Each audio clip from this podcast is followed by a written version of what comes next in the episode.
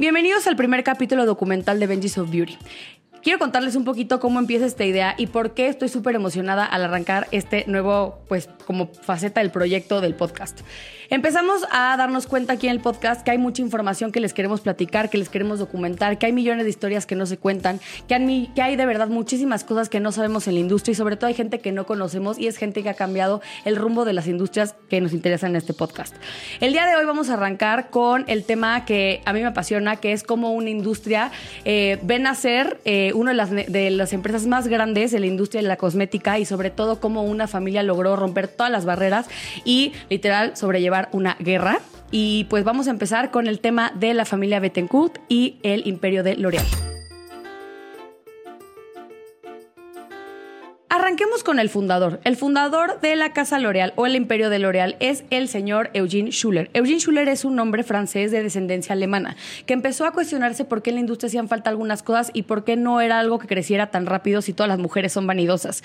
Y él se puso a cuestionarse y decidió desarrollar un nuevo producto. Pero vamos a irnos un poquito para atrás para que conozcan el contexto del señor Eugene Schuller. Él era hijo de panaderos de una zona en Francia que se llamaba Alsace y evidentemente no venía de una familia que tuviera como mucho insight en el mundo de la belleza, así que él solito se abrió camino en esta industria. En 1997, Schuller lanzó su primer decolorante para el pelo y evidentemente le estaba buscando que fuera lo menos dañino posible. Evidentemente, versus lo que existe hoy a lo que se inventó en esa época, pues eran cosas muy diferentes, pero vamos a imaginarnos que en esa época no existía algo parecido. En 1990, la capital francesa fue host de la Exhibición Universal de Belleza, en donde el pabellón de belleza tuvo un gran boom para, para todo lo que tenía que ver con la belleza de las mujeres. Fue ahí donde Eugene se dio cuenta que realmente las mujeres somos un gran mercado y un gran target y decidió ponerse a desarrollar diferentes productos para nosotras o las mujeres de ese entonces. Algo que el señor Schuller siempre estuvo como súper abocado y siempre quiso crear era comunidad. Algo que más adelante les voy a explicar cómo él fue pionero en esta nueva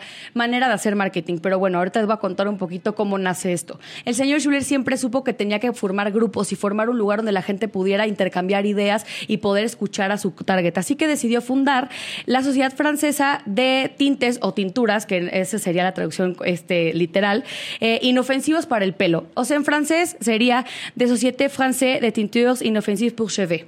Y algo que él entendió era tener cerca a su consumidora para poder intercambiar ideas, sobre todo entender cuáles eran sus, sus necesidades realmente importantes. El tiempo pasó y llegó la Primera Guerra Mundial, que fue el primer gran obstáculo para el señor Schuller. Se alistó para el ejército y fue condecorado, ya que no nada más era un gran empresario, sino también era un gran patriota y sobre todo un buen soldado, así que decidió alistarse a la guerra e irse para adelante con su país. Después de la guerra decidió retomar las riendas de su negocio, ya que siempre tuvo en la cabeza lo que estaba buscando, algo que nos enseña que siempre hay que tener muy claro lo que estamos buscando y así puedan pasar relámpagos, lluvias y cosas horribles, siempre tenemos que saber a dónde queremos llegar y no quitarlo del renglón. Es una gran lección que nos deja el señor Schuller.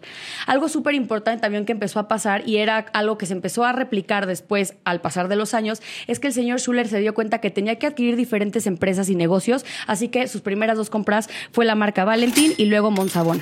Sin embargo, este fue un paso bastante arriesgado ya que el señor Schuller no, en ese momento no contaba con el patrimonio actual que tiene ahorita y pues estaba muy decidido a hacerlo, así que decidió hipotecar su casa, ya que en la cabeza tenía muy claro que debería tener una empresa multimarca. Y a multimarca me refiero a estas empresas como holding que tienen diferentes marcas a su cargo y se encargan de la publicidad, de la producción, del marketing. Si les interesa saber qué es una empresa multimarca, también pueden comentar para que les hagamos un programa especial de eso. El secreto del crecimiento y la expansión de Schuller fue la manera de poder detectar las necesidades de sus consumidores antes de que ellos mismos supieran de qué se trataba lo que ellos querían. Era una persona realmente perspicaz y sobre todo como muy em, sensible a las necesidades de sus clientes. Y como se los dije antes, él siempre estaba buscando la manera de interactuar con su propio consumidor para poder intercambiar ideas y escuchar lo que necesitaban y detectar lo que ellos ni siquiera sabían que necesitaban. Predijo una nueva práctica en la industria de la belleza, como por ejemplo fue el lanzamiento del shampoo. Ustedes pueden decir que fue algo que no es tan innovador, ya que ya muchos años antes se había inventado el shampoo por otro alemán, que luego si quieren podemos hablar de esa historia, pero él decidió que se iba a presentar de una manera diferente y que también iba a tener una textura y consistencia diferente. Uno de los lanzamientos más importantes e icónicos de la familia L'Oréal fue en 1934, ya que se lanzó el Ambre Solaire, que el primer producto solar en aceite para la protección de los rayos números V. En ese momento no se tenía este conocimiento de lo que hoy por hoy tenemos de cuidado con el tema del sol, pero en ese momento fue algo realmente innovador y la gente se volvió loca con este lanzamiento. Hablemos un poco del marketing y posicionamiento de esa época, porque todo el mundo ahorita tenemos muy claro que existen millones de herramientas, millones de, de cosas que podemos usar en redes sociales, diseños, plantillas, pero en esa época no existía eso, entonces realmente hablaba tu creatividad y tenías que partirte la cabeza para lograr que la gente viera lo que tú quisieras que viera con respecto a tus productos. Hablemos un poco de las estrategias que siguen hasta la fecha vigentes, porque de verdad, paren el oído, esto les puede servir a ustedes si están buscando crecer su negocio. Estas son las estrategias que a mí me volaron la cabeza a la hora de investigar este tema. Diversificó los canales, que es súper importante de distribución. También creó el mejor equipo, creó un espacio de comunidad, cosa que hoy por hoy hacemos todos con las redes sociales, y de interacción con sus consumidores, porque sobre todo estaba buscando tener un pimponeo con la gente que les consumía. Y lo más importante, creó su propio medio de comunicación. Eso es vital para que tú puedas comunicar lo que necesites.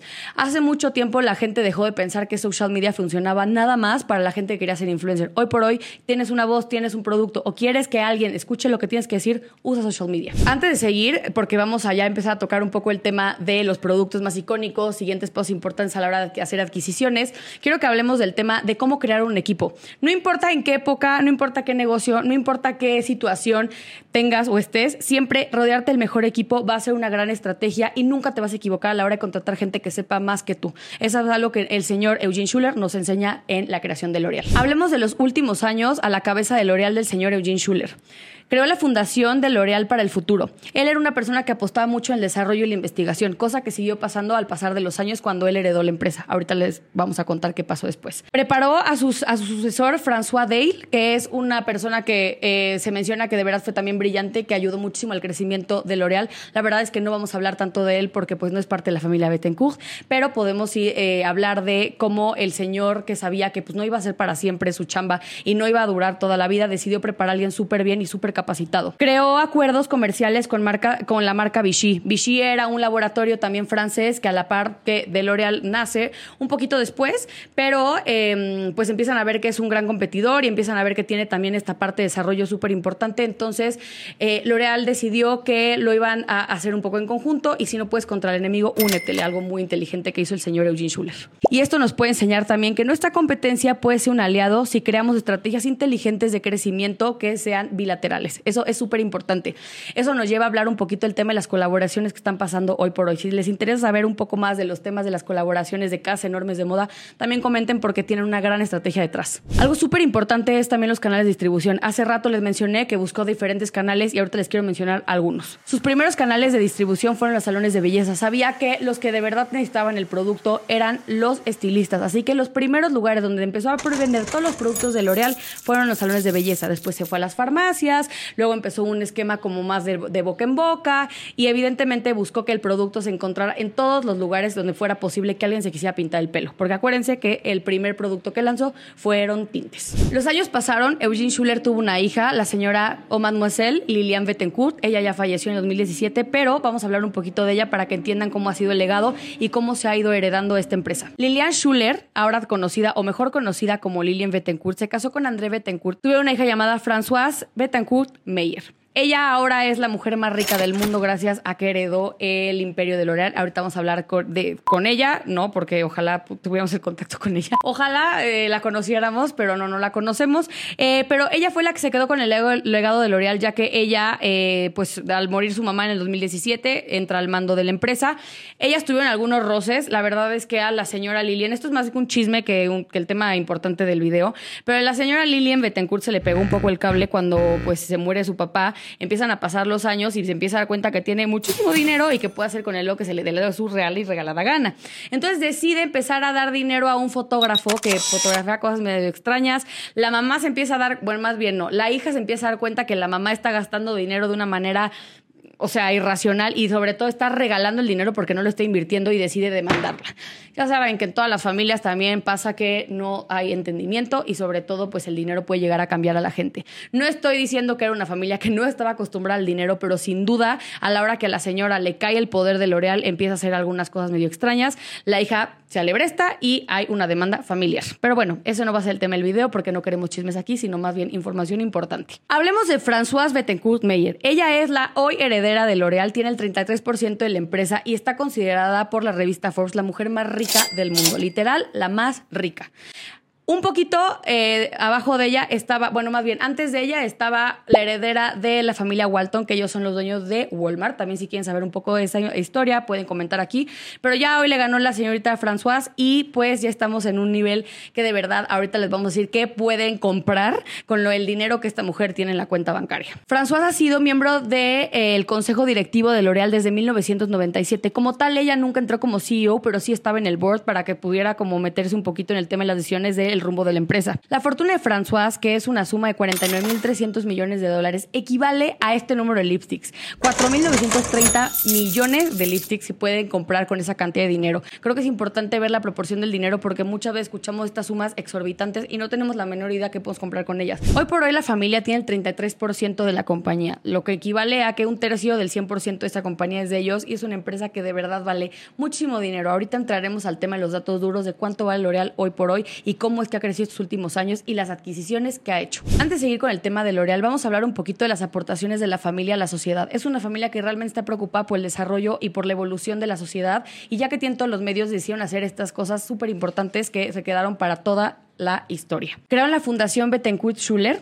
Impulsan proyectos de ciencia, que es algo súper importante, ya que la cosmética, por si no saben, es una ciencia y siempre están en búsqueda de diferentes técnicas y sobre todo de nuevos talentos. Alguna de las donaciones más importantes ha sido para investigaciones relacionadas con neuronas y con todo lo que tiene que ver con el desarrollo cognitivo. Y además también apoyan a familias que tengan, que tengan algún integrante con autismo. La verdad es que creo que son buenas personas. Generalmente la gente rica se puede considerar como gente mala o mezquina, pero no, ellos la verdad es que no son. Presidente del holding familiar Tetis, que es lo que pues hoy estábamos platicando que tiene que ver con L'Oreal, es la dueña de L'Oreal, que es un holding familiar, que después si quieren también puedo explicarles cómo funciona un holding y o un family office. Y obviamente también donaciones millonarias a la cultura y las artes a nivel global. No nada más se limitan a Francia, sino también se van a todo el mundo a hacer sus donaciones millonarias. Françoise Betancourt no nada más es una mujer empresaria, sino también es una escritora y le encanta escribir sobre temas más bien religiosos y se ganó un Nobel de Economía en 2020-22.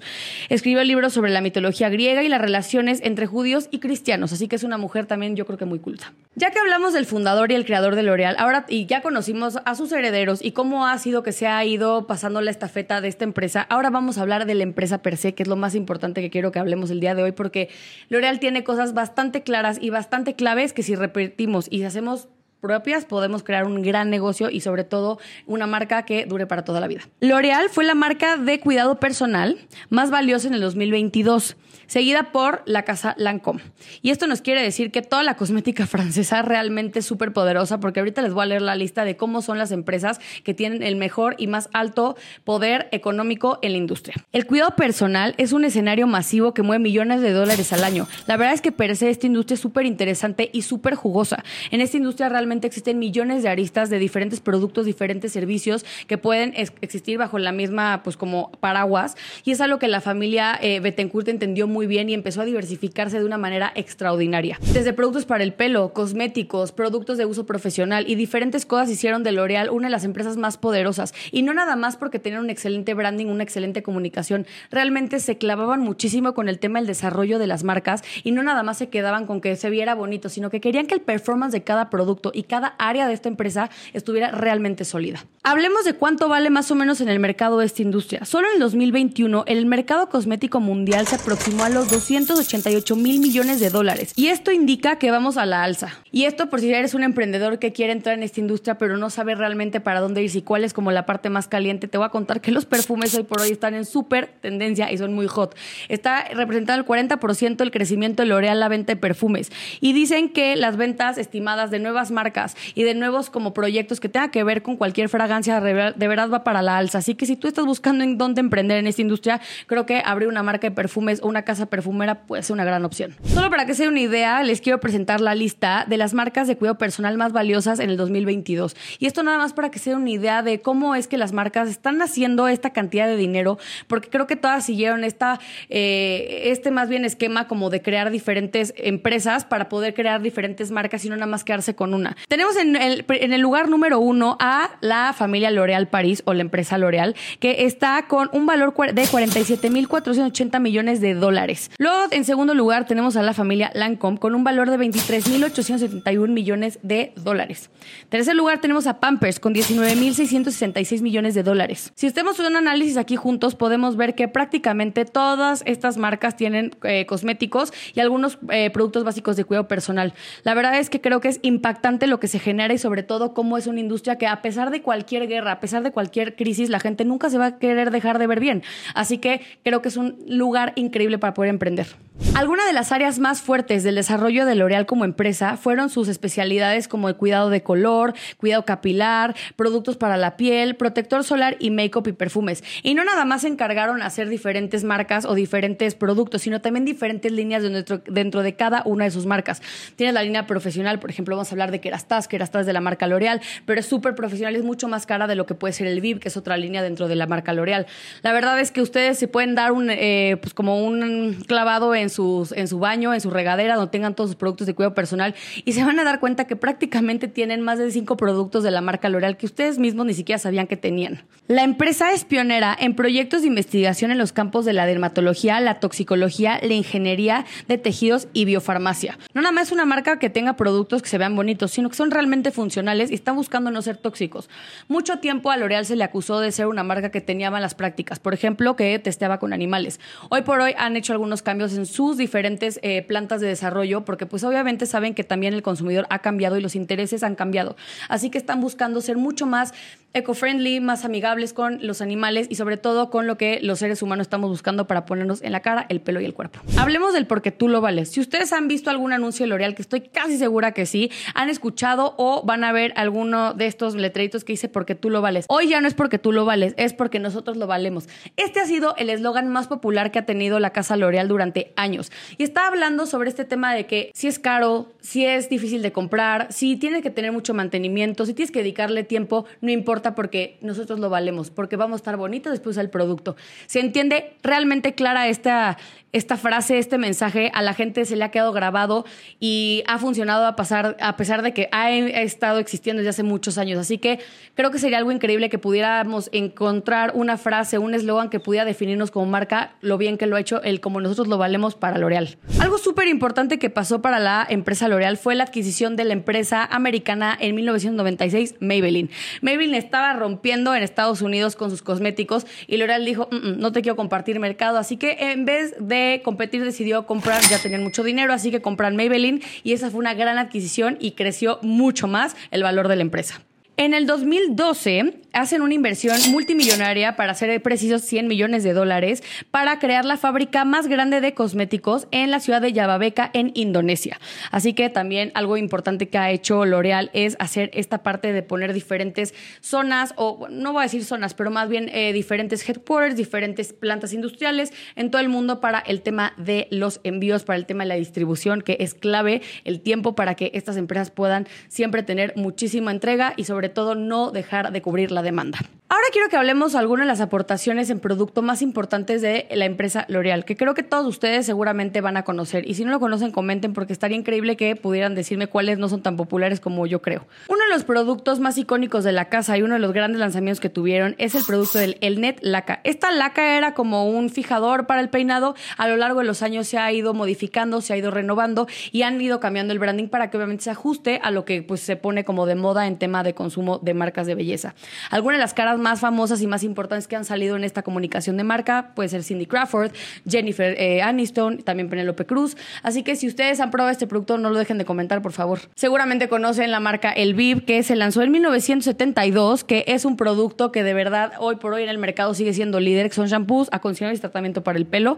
Y también creo que es un producto realmente famoso, se encuentra en cualquier anaquel y también con los años se ha ido haciendo una extensión de línea. Comenten, saben si que es una extensión de línea y cómo se ha ido ido para que se vaya adaptando a los tiempos. En 1990 tenemos el lanzamiento de los labiales Color Rich que tenían una extensión y una gama de colores increíble, que fue algo que a L'Oreal de verdad le dio en el clavo porque hasta hoy siguen siendo uno de los cosméticos con mayor valor en el mercado y no hablo a valor de que cuesta más, sino que realmente es uno de los productos más populares que sigue existiendo dentro de cualquier tienda departamental. Y en 1996 tenemos el lanzamiento de una de las primeras líneas que creó L'Oreal para todas las mujeres muy preocupadas por el envejecimiento. Así que creó la marca Revitalif. Revitalif es esta marca que tiene diferentes productos como cremas, sueros para que las arrugas no lleguen y obviamente la rompió en el mercado ya que es un producto también bastante accesible y sobre todo funcional.